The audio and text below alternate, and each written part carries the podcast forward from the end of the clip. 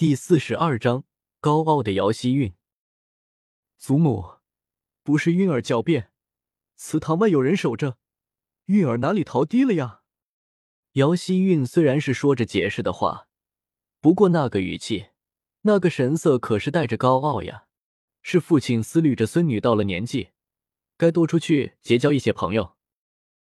姚希韵的高傲看在老夫人的眼里，那就是在挑衅她这个老妇人。国公府里最大的掌权人呀，你的儿子都不听你的话了，你还能再在这里耀武扬威的在这里教训他吗？况且，他现在就要是南希先生的弟子了，有了这个身份之后，有的是人巴结讨好他，难道这个时候他还会稀罕一个老太婆的宠爱吗？杜氏对于女儿说的话不是非常的赞同。虽然他也觉得女儿在是南希先生的弟子之后身价会倍增，杜氏经历的事情比姚希韵多，也比姚希韵多了一丝谨慎。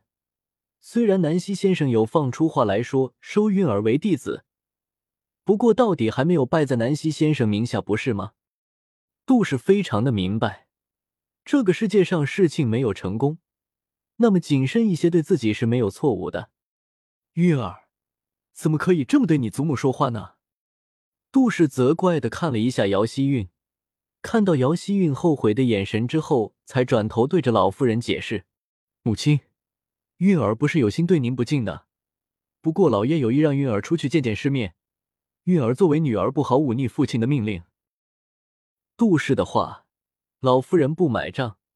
姚希韵脸上那冷傲的神色，哪里有一点认错的样子？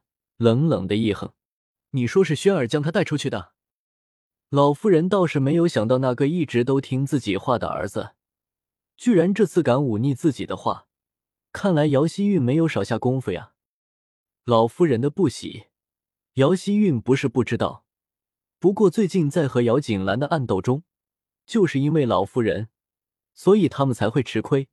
这个让姚希韵一直都非常的不高兴，觉得老夫人现在已经不疼自己了。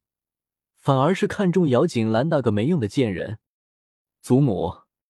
姚希韵一声娇笑，走进老夫人面前，颇为讨巧的说着：“如果父亲不带女儿出去的话，那么女儿怎么会知道南希先生竟然有意收孙女儿为弟子呢？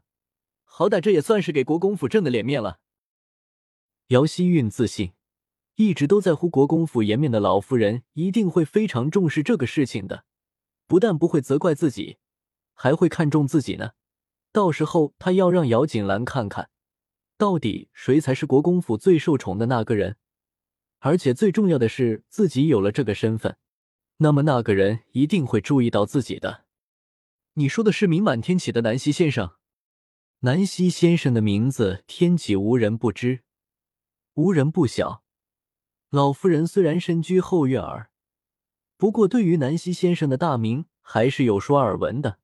国公府日落西山，要是南希先生肯收国公府的子女为弟子，那么绝对是京城里头一份的荣耀。为着这个老妇人倒是十分关心。真的，南希先生真的那么说了？是的，祖母。姚希韵不等老妇人同意，就在老妇人的身边坐下，拉着老妇人的手，非常自得的说着：“这个事情那么大，孙女儿怎么敢乱说呀？”而且据说南希先生说这个话的时候，父亲当时都还在场呢，应该不会有错的。在姚希韵的心里，对这个事情是确信无疑了，自信国公府他是唯一的，也是最好的那个去做南希先生的弟子。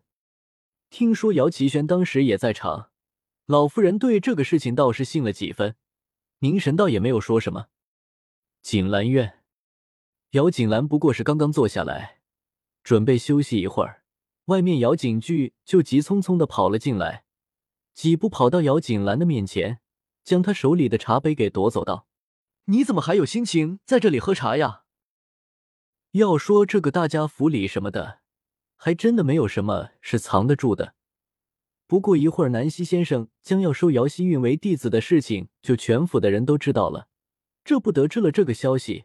姚景巨第一个想法就是赶紧跑到姚景兰这里，告诉她，虽然还是觉得这个姐姐做事儿有些不靠谱，不过经过上次的事情，倒也觉得姚锦兰长进了不少，才会想要将这个事情告诉她，好歹让她知道。几天不见，俊儿的速度倒是提升不少，值得表扬。姚景巨说的事情，姚锦兰早在吕府的时候就已经听说了。姚希韵和杜氏的得意看在眼里，姚锦兰清楚的知道，这个时候他们收到多少的赞美，那么真相败露之后，他们就会加倍的收到嘲笑、冷落。这样的一个差距，相信也够他们吐血的了。尤其是在姚景巨被南溪先生收为弟子之后，看着身量高挑。面如冠玉的弟弟姚景兰好心情的笑笑道：“这个事情倒是不着急，不过俊儿，你有想过拜到南溪先生名下吗？虽然南溪先生人很不错，可是姚锦兰可不想要自己忙活了那么久，最后还是让姚景巨去做自己不愿意的事情，今生就是一点的委屈，姚锦兰都不舍得给姚景巨受。当然了。”说到这个，姚景巨的心里也有向往。南溪先生的名字享誉天启，那样的大儒是所有学子心里最为向往的师傅。不过他也明白，要拜到南溪先生名下可不是那么容易的。所以姚景巨非常的吃惊，姚希韵那个样子的人怎么会入了南溪先生的眼呢？如果我有办法让你拜入南溪先生门下学习，你可以愿意？可会对你的学业带来提升呢？姚景巨眼里的向往，口中的艳羡，姚景兰看在眼里，心里也终于安心，为弟弟做了一个正确的选择了。姚景巨睁大眼睛，看着神色认真、一副不是在说假话样子的姚景兰，不知道自己该说什么。尊南溪先生为师傅，他自是十分愿意的事情。可是南溪先生的门下却不是那么容易进入的。曾经表哥陆离拜在南溪先生名下，姚景巨曾经十分的羡慕，但是也明白那是表哥自己本事罢了。转而想着国公府的情景，想着自己的才能，姚景巨无比失望，自己怕是没有表哥那么幸运了。听见自己姐姐这么说，姚景巨下意识的以为不可能的，不过因为心里的念想，倒是什么话都说不出了。姚景兰有些皱眉，眉头看着自己面前神色恍然的弟弟。虽然弟弟也算是有几分聪明睿智，不过在遇到事情上却显得的有些犹豫不决，过于被现有的局面给困住了，反而显得有些目光短浅。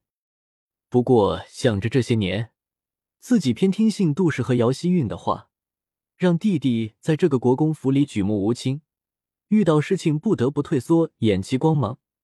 这样的性格倒也有几分情有可原，便也放缓了语气，轻声叫道：“姐姐，难道还会骗你不成？不过你说的倒也没有错，姐姐唯一能给你拿来的，便是成为南溪先生弟子的资格，而收不收，最后还是取决于你自己潜力。”姚锦兰思索片刻，最后还是决定没有将南溪先生已经答应收姚景巨为弟子的事情告诉他。都说师傅娶进门。修行靠个人，如果姚景巨真的没有那个潜力，没有那个韧劲儿，那么就是败在了南溪先生门下，又有何用呢？很多时候，一个人最终会是什么样的结局，靠的还是自己的。难道秀儿真的觉得自己没有那个能力？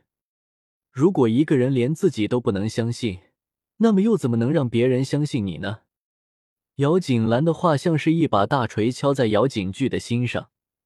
看着姐姐眼里都是对自己的信任，于是立刻充满信心的说道：“只要有这个机会，俊儿相信南溪先生自是会收我为弟子的。”姚锦兰看着姚景巨一点就通，很快就充满自信的样子，心里也十分开心，伸出手放在姚景巨的肩膀上，笑容灿烂道：“记住，相信自己才是最重要的，不到最后一刻都不许放弃自己。”只有你真正的足够强大，你才能真正的屹立于这个世界。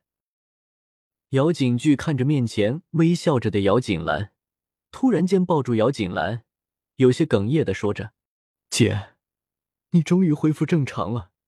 现在有了你，俊儿终于不会再觉得在这个府里只有我一个人了。”姚景兰有些哽咽，为着自己的蠢，也为着前世姚景巨的伤。嗯，姐姐不会再糊涂了，我一定会好好的保护巨儿的。无论什么时候，你都还有我。之后，姚锦兰交代了姚景巨许多的事情，姚景巨也不说话，只是认认真真的听着姚锦兰的告诫。对于南希先生收徒到底要考究些什么，姚锦兰也不知道。自是陆离曾经说过，先生是因人而异，因材施教，所以在收徒的时候给予每一个弟子的考验也是不一样的，从没有借鉴之说。陆离告诉姚锦兰，一切从心出发，该是你的就是你的，莫要强求。从心出发，姚锦兰默默的念着这几个字。半晌无语，送走了姚景巨，姚锦兰立刻就换了衣服，带着白嬷嬷朝着京郊而去。